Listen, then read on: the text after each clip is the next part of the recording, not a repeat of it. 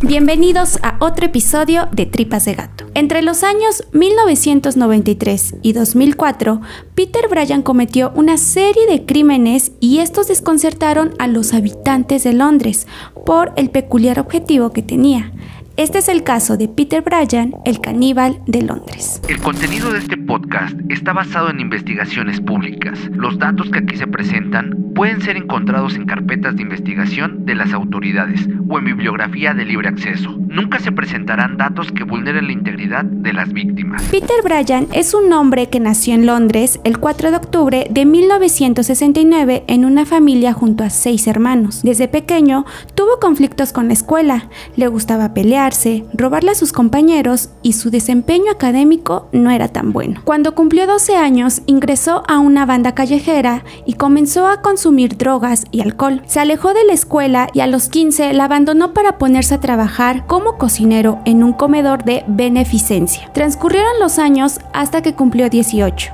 y comenzó a tener actitudes violentas y con esto su primer conflicto con la ley. En el edificio donde vivía había intentado arrojar a otro otro residente desde el octavo piso y tras una pelea, Peter resultó herido en la cabeza. Al lugar llegó la policía y detuvieron a los involucrados. Su vida se veía constantemente envuelta en peleas y discusiones, hasta que su actitud perjudicó también sus trabajos, que con frecuencia cambiaban. Uno de estos fue en una tienda de ropa, donde el dueño lo estimaba y casi casi lo quería como un hijo, pero su comportamiento fue la causa decisiva para que dejara de laborar, pues lo habían descubierto robando mercancía y sobre todo el dueño se había enterado de que él pretendía a su hija de 20 años, quien no estaba interesada en Peter y que se sentía un tanto acosada por él. Cuando el dueño de la tienda se enteró de todo esto, lo despidió. Este hecho causó enojo en Peter y no porque no tendría trabajo, sino más bien porque ya no vería a la persona de la que estaba enamorado. Así que en un último intento por invitarla a salir y tras ser rechazado nuevamente, se hartó y sin pensarlo, el 18 de marzo de 19 1993, Peter, empuñando un martillo y con su banda, quienes llevaban instrumentos para agredir, se dirigieron con el dueño, que además aseguraba le debía dinero, así que destruyeron su automóvil. Y así, bajo el influjo de alcohol y algunas sustancias, Peter entró a la tienda de ropa y sin importarle que hubiera gente presente, comenzó a golpear a la joven, exigiendo su dinero hasta que le quitó la vida. Supuestamente arrepentido y al saber que la policía venía por él, intentó atentar contra su propia vida arrojándose de un tercer piso, pero solo consiguió fracturar sus tobillos. Así que en cuanto se recuperó de la caída, aceptó haber cometido el asesinato de la joven, pero lo hizo con tal de que su pena se redujera por aceptar la culpa, catalogando a este delito como homicidio involuntario, debido a que para este momento Peter había sido diagnosticado con esquizofrenia paranoide. Fue ingresado al Hospital Psiquiátrico de Máxima Seguridad Rampton ubicado a las afueras de Londres. Su comportamiento fue distinto al resto de los internos. Era obediente, se acataba el reglamento, tomaba sus medicamentos y cooperaba con los médicos, lo que hacía que comenzaran a reducirle las dosis dadas y sobre todo a considerar su traslado, ya que todo indicaba que Peter mostraba mejorías. Él era consciente de que si dejaba de tomar su medicamento, tendría recaídas, lo cual dificultaría su traslado. Sabía cómo aparentar estar bien. Para colmo de este caso, aquellos psiquiatras que estaban a cargo no tenían experiencia con pacientes que le hubieran quitado la vida a alguien, por lo que no le dieron importancia al historial clínico y lo dieron de alta antes del tiempo estimado. En el informe decía lo siguiente. El señor Peter Bryan no representa un peligro grave e inmediato para la seguridad de otras personas. Así fue como en 2001 daban la orden de traslado a un centro psiquiátrico de menor seguridad al norte de Londres llamado John Howard hasta que en 2002, tras solicitar una apelación al Tribunal de Revisión de Salud Mental, los psiquiatras señalaban que su comportamiento indicaba que ya no era peligroso, por lo que era llevado al Riverside Hostel. En este lugar los internos podían conseguir permisos para salir, pero eso sí, dependiendo de sus conductas y bajo la vigilancia de los especialistas. Durante este tiempo Peter escribió cartas en las que pedía perdón al padre de la joven a quien le había quitado la vida. En los escritos se podían leer cosas como la siguiente. Me hubiera gustado ser parte de tu familia, pero debido a esta situación esto no parece posible. En mi mente siempre vivirá y tarde o temprano la conoceré. También llegó a pedirle que por favor le enviara ropa, pues eso lo haría muy feliz, adjuntándole la dirección del hospital donde estaba. Era como si Peter no fuera consciente del delito que había cometido, como si todo se tratara de cualquier travesura.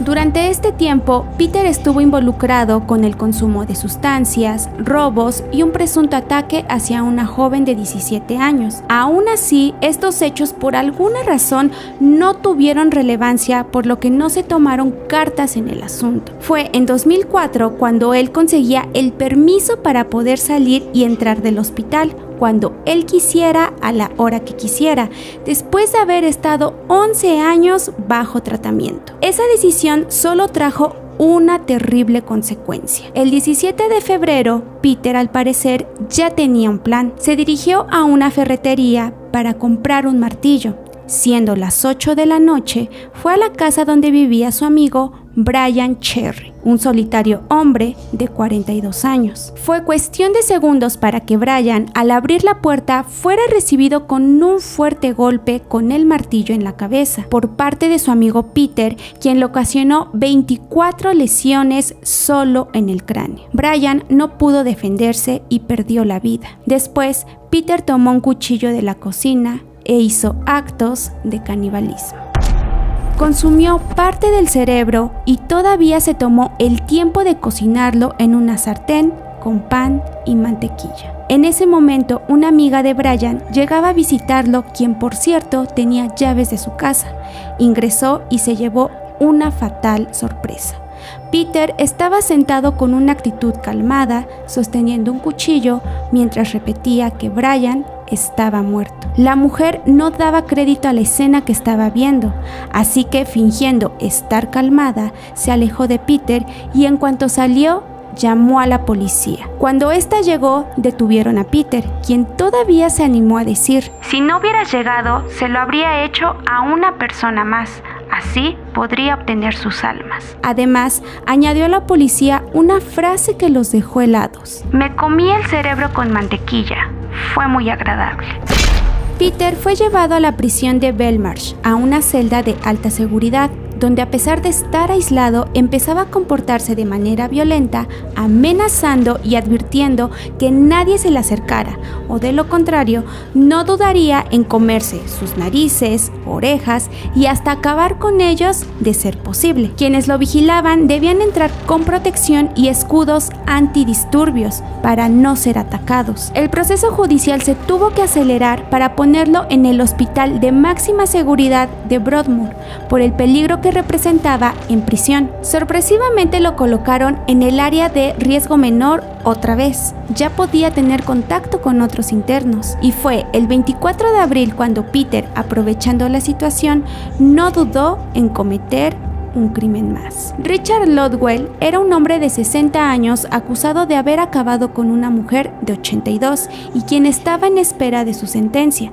Richard anteriormente había denunciado que Peter se la pasaba molestándolo e intimidándolo. Aquel día algunos internos estaban en el comedor cuando Peter tomó el cordón de su pantalón y comenzó a ahorcar a Richard mientras le golpeaba la cabeza contra el suelo. Todo parecía indicar que tenía urgencia por acabar y obtener restos de esta persona, pues así se lo hizo saber a la enfermera del psiquiátrico, al confesarle, solo quería comérmelo. Lodwell no murió tras este ataque, así que todavía pudo llegar al hospital, pero el estado en el que estaba era delicado y falleció a los 42 días de haber sido internado. Luego de este crimen, Peter dio controversiales declaraciones al respecto, como la siguiente. He tenido estos impulsos hacia él desde que lo vi. Es el fondo de la cadena alimenticia.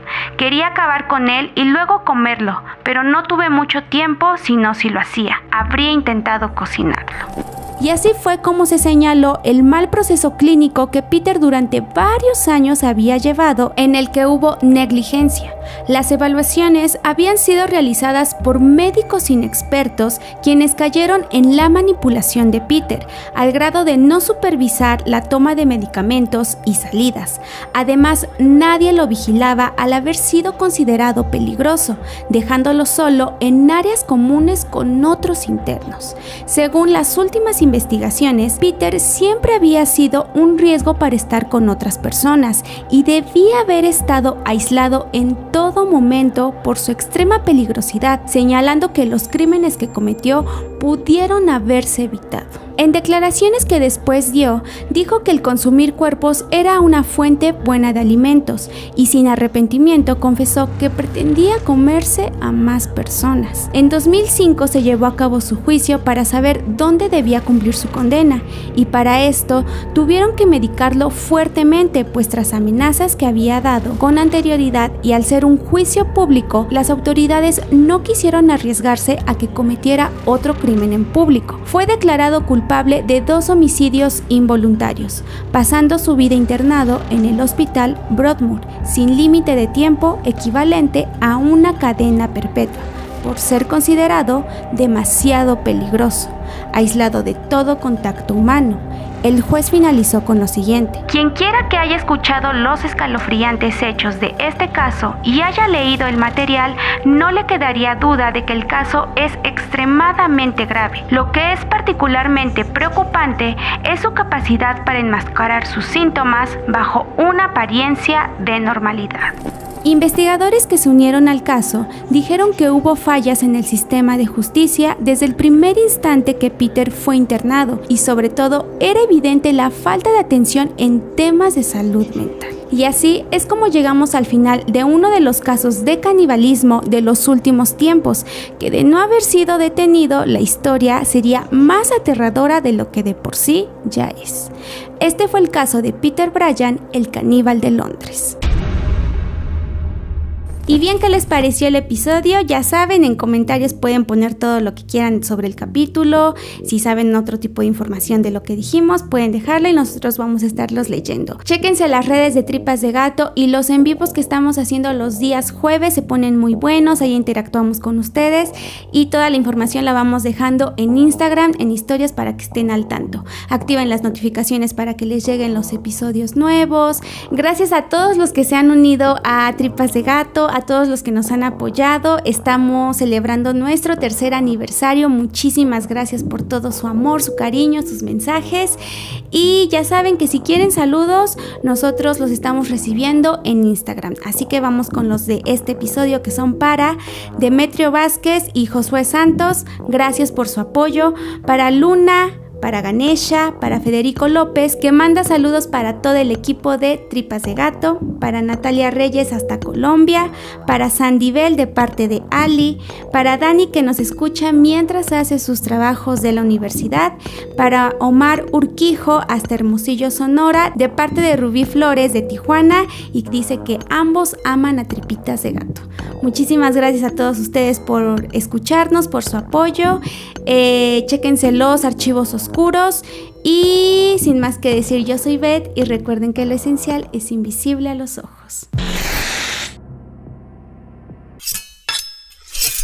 Tripas de Gato es una producción de dientes de machete. Los podcasts son chidos, pero rifan más aquí.